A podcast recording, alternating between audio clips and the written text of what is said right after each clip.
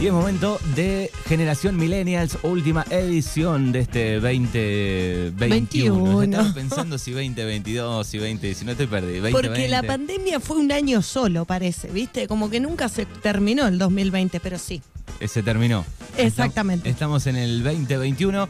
Bueno, eh, septiembre, última edición de esta columna, esta linda columna de lunes, donde, bueno, recorriste un poco de algunas bandas este, noventosas Sí. que arrancaron en los 80 eh, y terminaron, y están en la actualidad, ¿no? Y Exacto. recorrieron todos los 90 y algunas, este, algunos recuerdos lindos de la generación eh, millennial que va desde el 80 y pico hasta el, dos- el 2000. Es, Exacto, los Siempre nacidos, los nacidos en los 80 y los 90, eh, cursando la adolescencia en los 90 y también nosotros que cursamos nuestra adolescencia y juventud en, en los 2000. Este, mm, sí, estuvimos haciendo un repaso de, de todas esas cosas.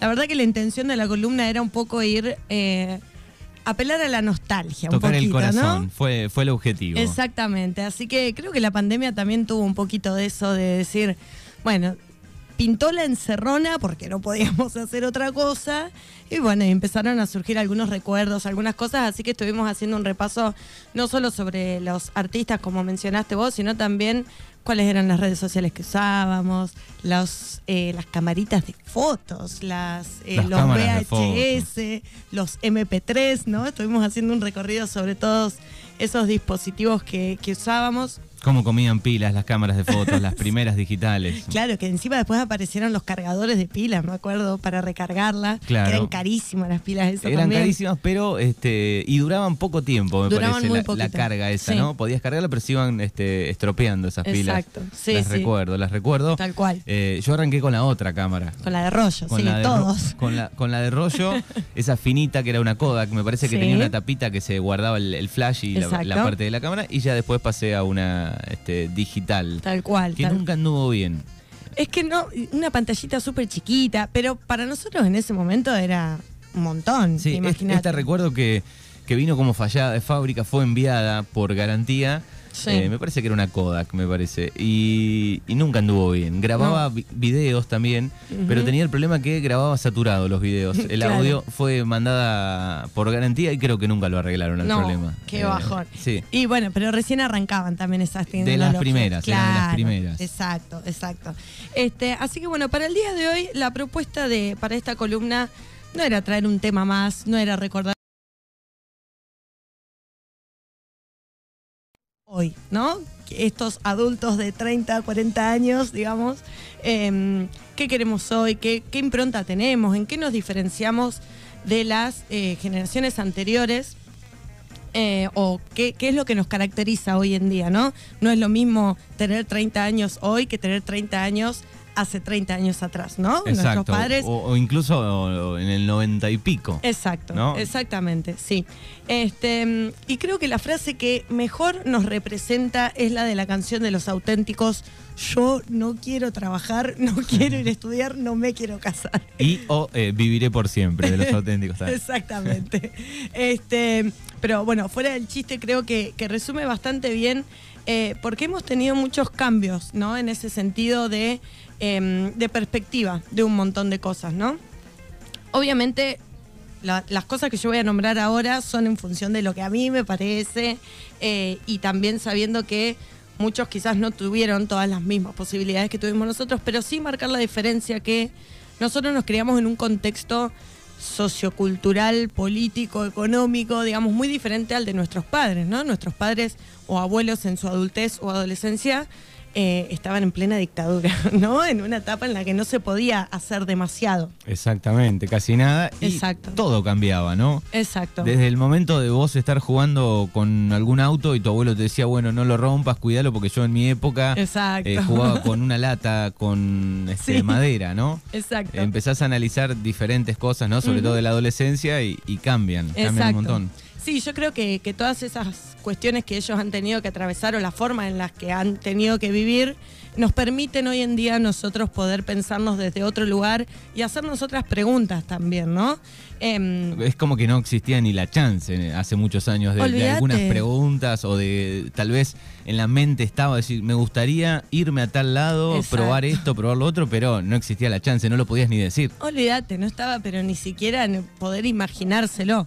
Este, mm, hoy en día tampoco es que ah, tenemos todas las re posibilidades, pero sí por lo menos hay algo que nos empieza a incomodar o hay algo de lo que nos queremos correr también, ¿no? Estructuras, imposiciones, cosas que queremos hacer diferentes, ¿no? Eh, y una de, las cuestiones que pensaba, ¿no? Lo primero que me pongo a pensar es eh, empezamos a tener otras identidades, ¿no? No solamente somos hombre-mujer, sino que también ahora existen un montón de otras iden- identidades, y no es que existen ahora, sino como que son sentires que quizás vienen de hace muchísimos años, pero que eh, hoy en día se empieza a visibilizar más, se empieza a hablar más seriamente sobre eso, y nosotros particularmente tenemos como una eh, visión más desprejuiciada sobre esas cuestiones, Fue cambiando eso, fue cambiando. Algunos estamos en el proceso de, Sí.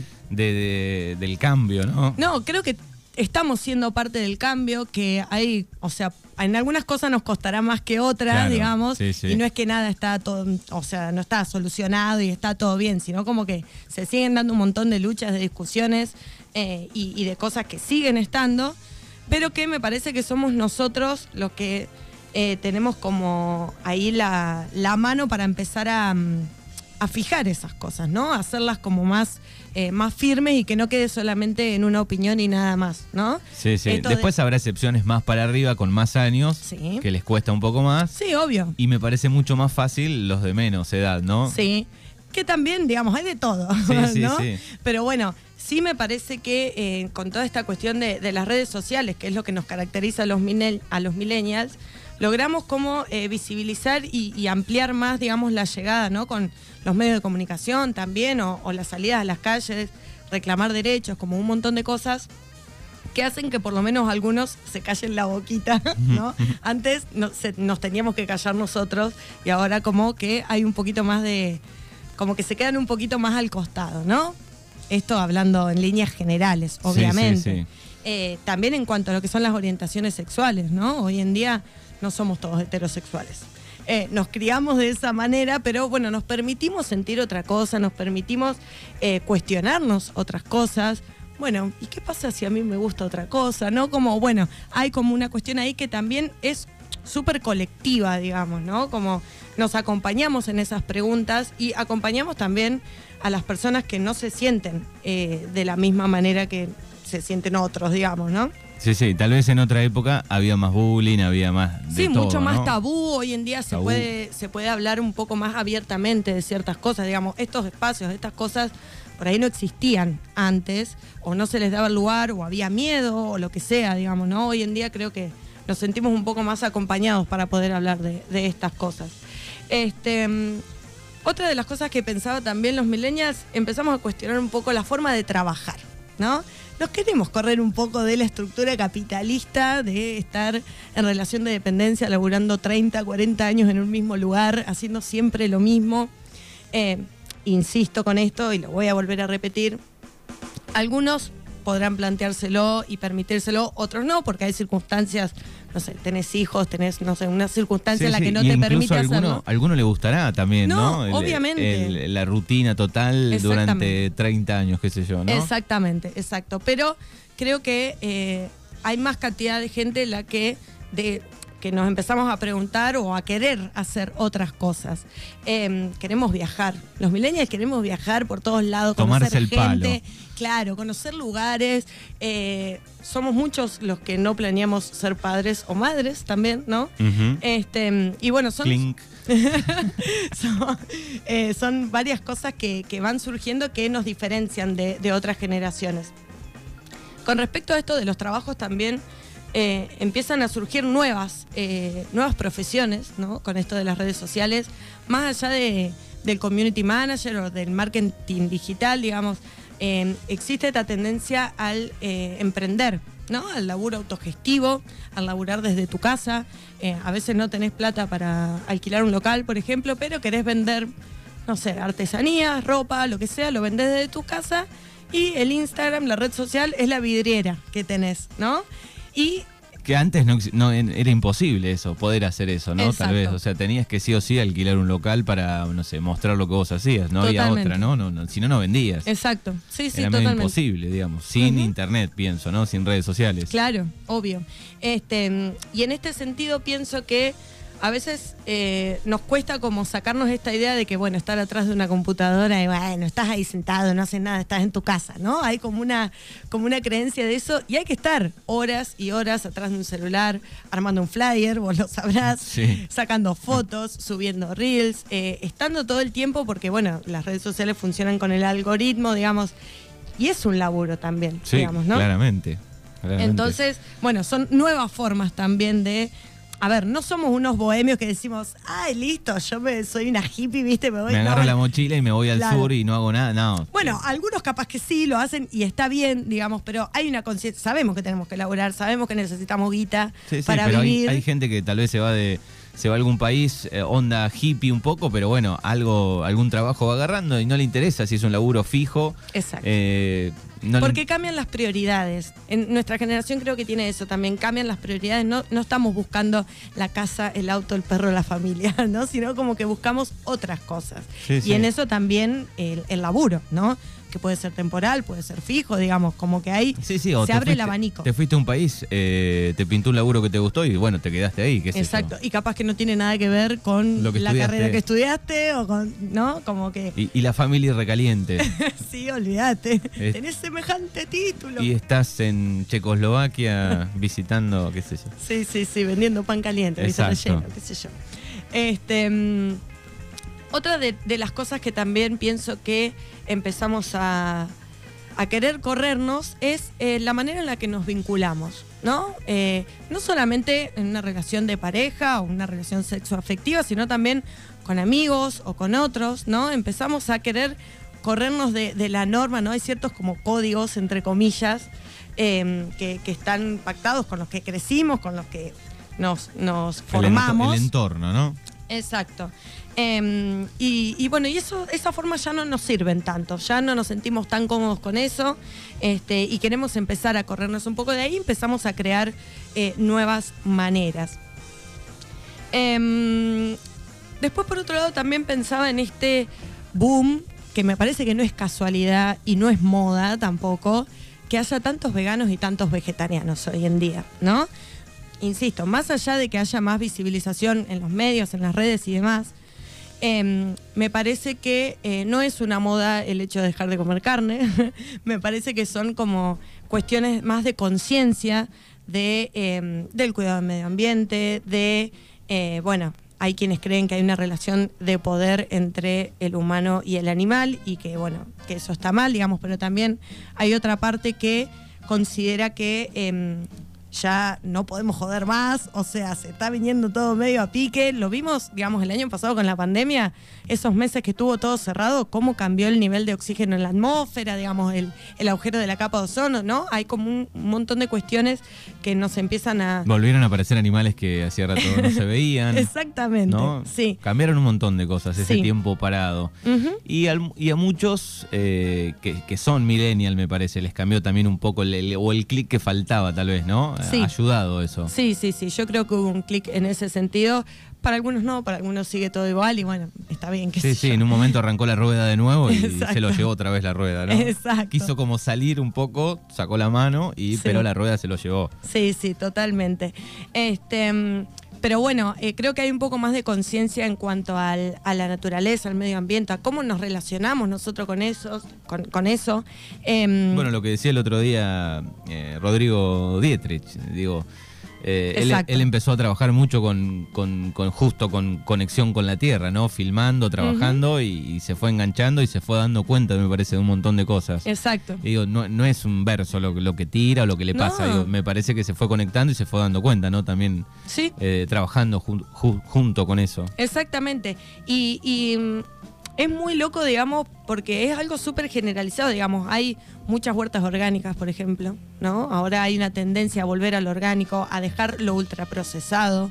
Eh, no sé si es porque somos adultos y ya nos empieza a doler un poquito la panza. Hay un poco Y ya de no eso nos la también. bancamos tanto como a los 15, pero eh, me parece que, que hay un poco más de conciencia en ese sentido, ¿no? Em, y después, bueno, por último, eh, hablar un poco de lo que son los estereotipos, ¿no? Cómo em- empezamos a, eh, a, a- a luchar contra eso, ¿no? A, a querer corrernos de la imagen hegemónica que nos vende o que nos vendió toda la vida la televisión, Marcelo Tinelli, las publicidades. eh, empiezan a aparecer... Puedes nueva- salvar tu matrimonio. claro, bueno, exacto. Eh, empiezan a aparecer nuevas eh, opciones más inclusivas, digamos, en el sentido de eh, para todos los cuerpos, este, para todos los gustos, digamos, hoy en día. Si sos varón, no necesariamente tenés que usar siempre pantalón, ¿no? Si querés usar una pollera, lo podés hacer y está todo bien. Claramente. ¿no? Eh, que obviamente, insisto, no es que está todo re bien, o sea, te van a mirar en la calle, algo te van a decir porque hay gente del otro lado que igual... Sí, sí, el año pasado había un hombre que eh, iba a trabajar con pollera y bueno, Claro, fue sí, noticia. y fue con tacos, Sí, sí. y fue noticia mundial, obviamente. Exacto, ¿no? exactamente. Este, pero bueno, creo que hay un empuje ahí del que.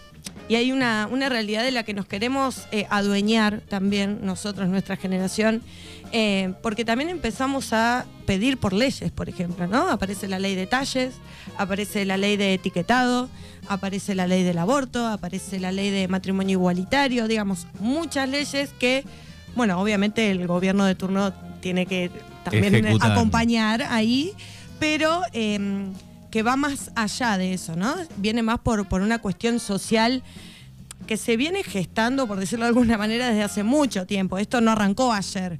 Lo- o sea, las otras identidades sexuales no aparecieron ayer, digamos, ¿no? Sí, sí, algunas son una lucha de hace muchísimos años. Exactamente. Y otras son un poco más jóvenes. Exacto. No sé, la del etiquetado me parece que es un poco más joven, ¿no? Claro, exacto. Eh, y vamos viendo también otros países que, que la van aplicando, la van trabajando. Creo que Chile también, ¿no? Tiene una ley de etiquetado media fuerte. Sí, sí, sí, se va dando a nivel mundial como todo este fenómeno también. No, Sí, no, sí. no nos pensemos solos, digamos, porque hay toda una, una cosa que va llevando.